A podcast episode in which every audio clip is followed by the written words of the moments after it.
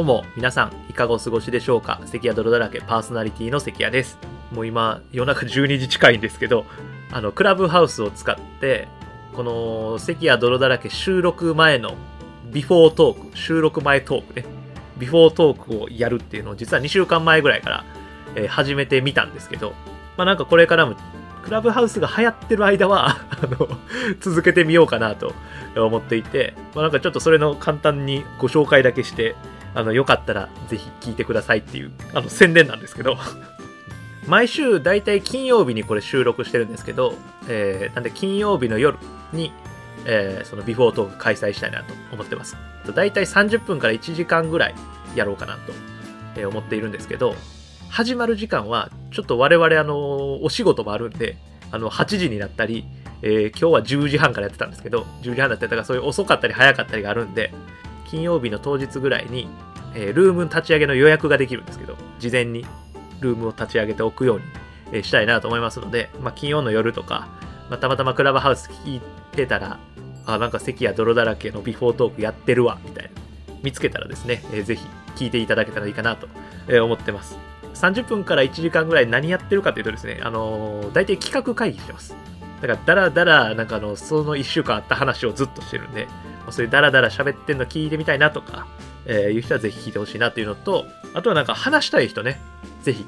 来てもらえたらなと思ってます。最近こんなことあったんですよとか、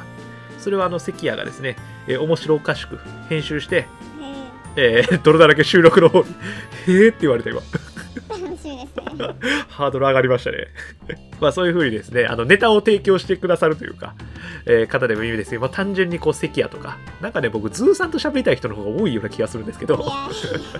あのそういう方もね、あのぜひ来ていただければいいかなと思ってますので、まあそういう交流の場を1時間とか30分ぐらい設けたいなとえー思っていますんで、よかったらぜひぜひ、ビフォートークに参加いただければなと思ってますんで、またよろしくお願いします。ちょっとクラブハウス、私やってないねんとか、できひんねんって方は、あの動画にね、コメントいただいたりして、まあ、それに反応していきたいなと思ってますんで、よろしくお願いします。ということで、えークラブハウスのまあ話をしたんですけど、実はあの先週のね、えーシャープ44でもクラブハウスで、えー地上波ラジオに出れそうになったっていう話をしてたんですけど、ちょっとその後日談みたいなのがあるので、今週はその話をしたいなと思っております。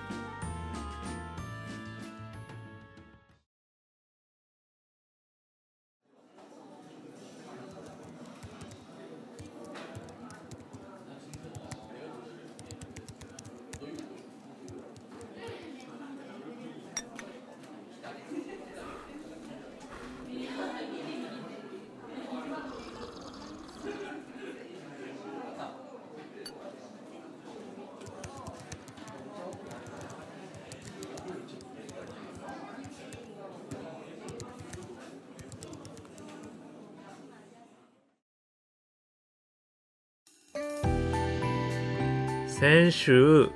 そのクラブハウス事変が、あれはクラブハウス事変ですよね。あったんですけど、そのルームの中で、新しくカフェを始めたっていう方がいらっしゃったんですよ。でそれは、河内長野駅って、まあ、駅があるんですけど、の商店街の中にカフェを作ったんでね、椿屋さんっていうところができたんですけど、えーそのオーナーの方がちょっとだけ出てはったんですよ。んで、まあ、僕結構その河内長野駅からどっか行くっていうのが、まあ、普段から結構やっててでたまたま今週ちょっと時間が空いた時があって椿屋さん行ってみようって思って要はこうクラブハウスを通じて知った情報をリアルなこう場でなんか使ってみようというか、まあ、そういう場所行ってみようと思って行ったんですよ。で椿屋さん入るんですけどあの椿屋さんの情報はもう結構事前に仕入れてましてもともとこういうお店だったところを、まあ、商店街があって、まあ、そこがこう、まあ、全国そうですけど結構お店が閉まっていっててそれをなんとかしたいっていうメンバーの方々チームが今あってでそういう方々が商店街にある空き店舗を、まあ、リノベーションですね改修して新しくカフェを始めたっていう。でこれからはこうバーとか、まあ、夜はお酒出すみたいなこともやっていこうと思ってるんですけど今今コロナ禍だったり、まあ、まだ始めたばっかりっていうのもあってえーちょっと小規模で、まあ、あんまめちゃめちゃ宣伝してるわけでもないみたいなんですけど、えーやり始めたみたいな。えー13時から19時までやってるとかね、ちょっと特殊な時間が空いてるみたいな。で、ちょうど僕はあのカフェ時、えー3時ぐらい時間があったんで行ったんですけど、まあみたいなね、なんかもう念入りに調べて、まああのそこはもう建築学科特有のね、情報収集力を使ってですね、あの念入りに調べて、で行ったんですよ。んで、ガチャって入ったら、あの、いらっしゃいませ、みたいな言われて、で、あの社長って呼ばれてる人がいたんですよ。で、なんかその社長さんがこう、いろんな人に、なんか、あの、ここはこんな風に変えていこうかとか、なんかいろんな指示されてたり、お話しされてるみたいな、コーヒーはこうやって入れた方が美味しいよね、みたいなとか、いろいろ言ってはる時あったんですけど、まあその声聞いて、クラブハウスで喋っていた社長さん、まあほんの一瞬しか出てなかったんですけど、まあその方だっていうのが分かったんですよ。あ、社長さんや。あ、クラブハウスで喋ったから、ちょっと声かけようかなじゃないですか、普通はね。で、僕はあのー極度の人見知りなんで、全く声かけず、あ、クラブハウスの人やーと思って、そのままスーッと一番いい奥の席に スッと行って座ってコーヒーを頼むんですけど 普通はまあ喋りかけたらいいんかもしれないですけど、ちょっと僕は喋りかけれなかったんですよ。社長さんに。で、そのまま30分間、黙ってコーヒー飲んで、で、店員さんもみんな若いんですよ。なんかオープニングスタッフなのかわかんないですけど。なんか高校生ぐらい。高校生なのかな？春から就職すんの？いや、私なんか働きたいんですよ。えー、そうなんや。なんか若いのにそんな働きたいの珍しいな。いやいや、私なんかもっとお金欲しくて、みたいなもう永遠コーヒー飲みながら僕聞いてるだけだったんですけど。クラブハウスやってたんですよ、そこで。リアルクラブハウスやってて。や、んで、そのまま30分過ぎて、で、途中で社長さんは、まあなんかこう、いろいろそこで指示して、あの、明日からこうしようか、みたいに言って、で、ちょっと俺用事あるから帰るわ、みたいな。で、帰りはったんですよ。えーその後に普通にお会計をするんですけど、僕は。別に社長さんに追いかけて、あの、この前クラブハウスで聞いたんで来てみたんですとか言えばもっと花咲くのに話に。そんなこともせずに、あの、普通にお会計するんですけど、お会計するときも、あの、黙ってんの怖いから、なんか、一人で黙って30分コーヒー飲んで帰る人ってめっちゃ怖いじゃないですか。突然来て、あの、空いてるかもあんま宣伝してないお店に急にフラって入ってきて30分コーヒー飲んで帰る人ってなんか怖いかなって、すごい気にしちゃって、このお店って最近開いたんですか？って、事前にめっちゃめっちゃ調べてんのに、答え知ってんのに、ようわからん質問して。だからその、さっき言ったね、あの、若い高校生ぐらいの店員さんが、あ、そうなんです、最近オープンして、でもまだコロナ禍でちゃんと大々的にはオープンしてなくて、みたいな。本当はお酒とかも出そうと思ってるんですけど、みたいな、こういろいろ説明してくれた。いや、そうなんすか。なんか、最近開いたっていうのはなんか噂に聞いてたんですけど、とか言って、クラブハウスでゴリゴリに聞いてるのに。噂で聞いたとか言って、えーなんかそんな噂流れてるんですか？みたいな、喜んでくれてる。いや、まあはい、噂で聞いたんですけど、とか言って、また来るようにします。また来るようにしますってなんやねんって思ってるんですけど、あの、また来るようにしますって言って。何の痕跡も残さず、スニーキングミッションをクリアして、俺は。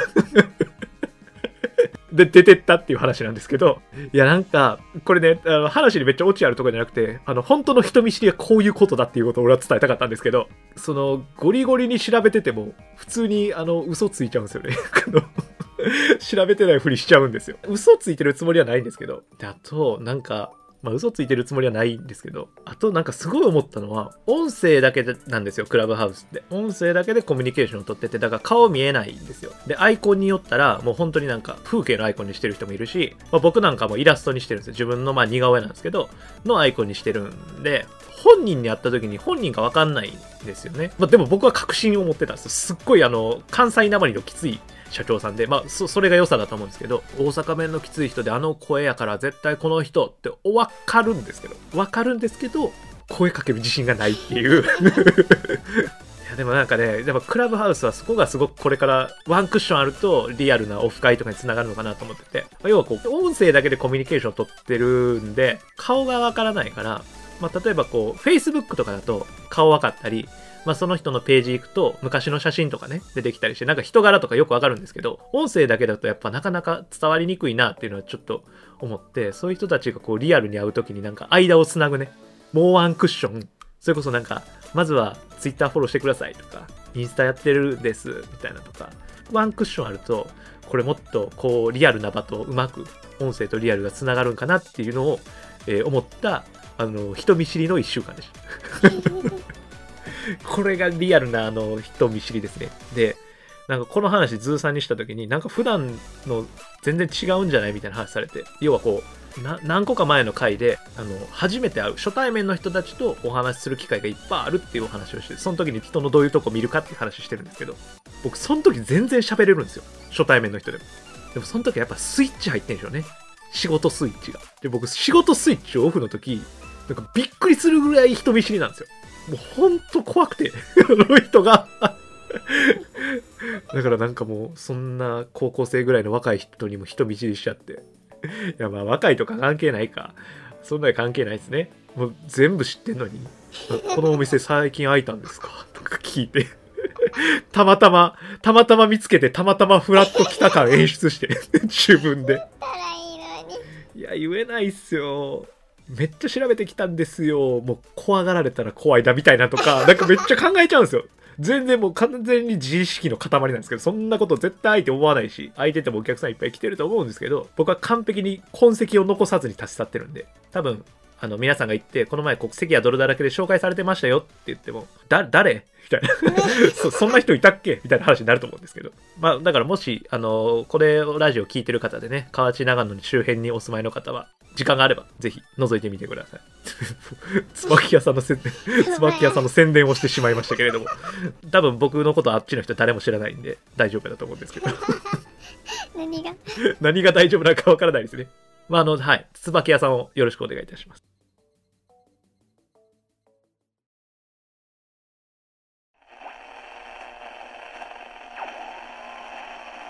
関や泥だらけ。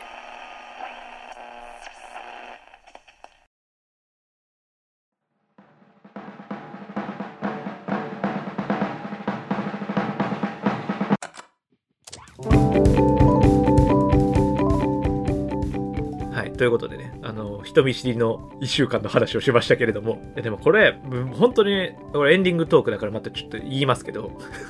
もし、その社長さん、クラブハウスに出てて声だけ知ってる人に、僕が、あの、声かけたとしますよね。例えば、クラブハウスで社長さんの声聞いて、面白そうだから来ましたって言われた時に、え、クラブハウスとか、なんか、な、何の話みたいなこと言われたが最後ですよね、もう。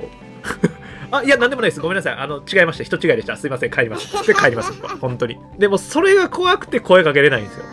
だわかんないですよ。もう多分社長さん声だけ聞いてる限りですけど、人の良さそうな方なんで、きっと、ああ、あの時に聞いてくれてた人なんだ、ありがとねってなると思うんですけど、ただやっぱそっちが買っちゃうんですよ。不安の方が買っちゃうんですよ。クラブハウスって何？とか、なんか、え、そんなこと言いましたっけ？私？みたいな、もう敬語で来られたらもう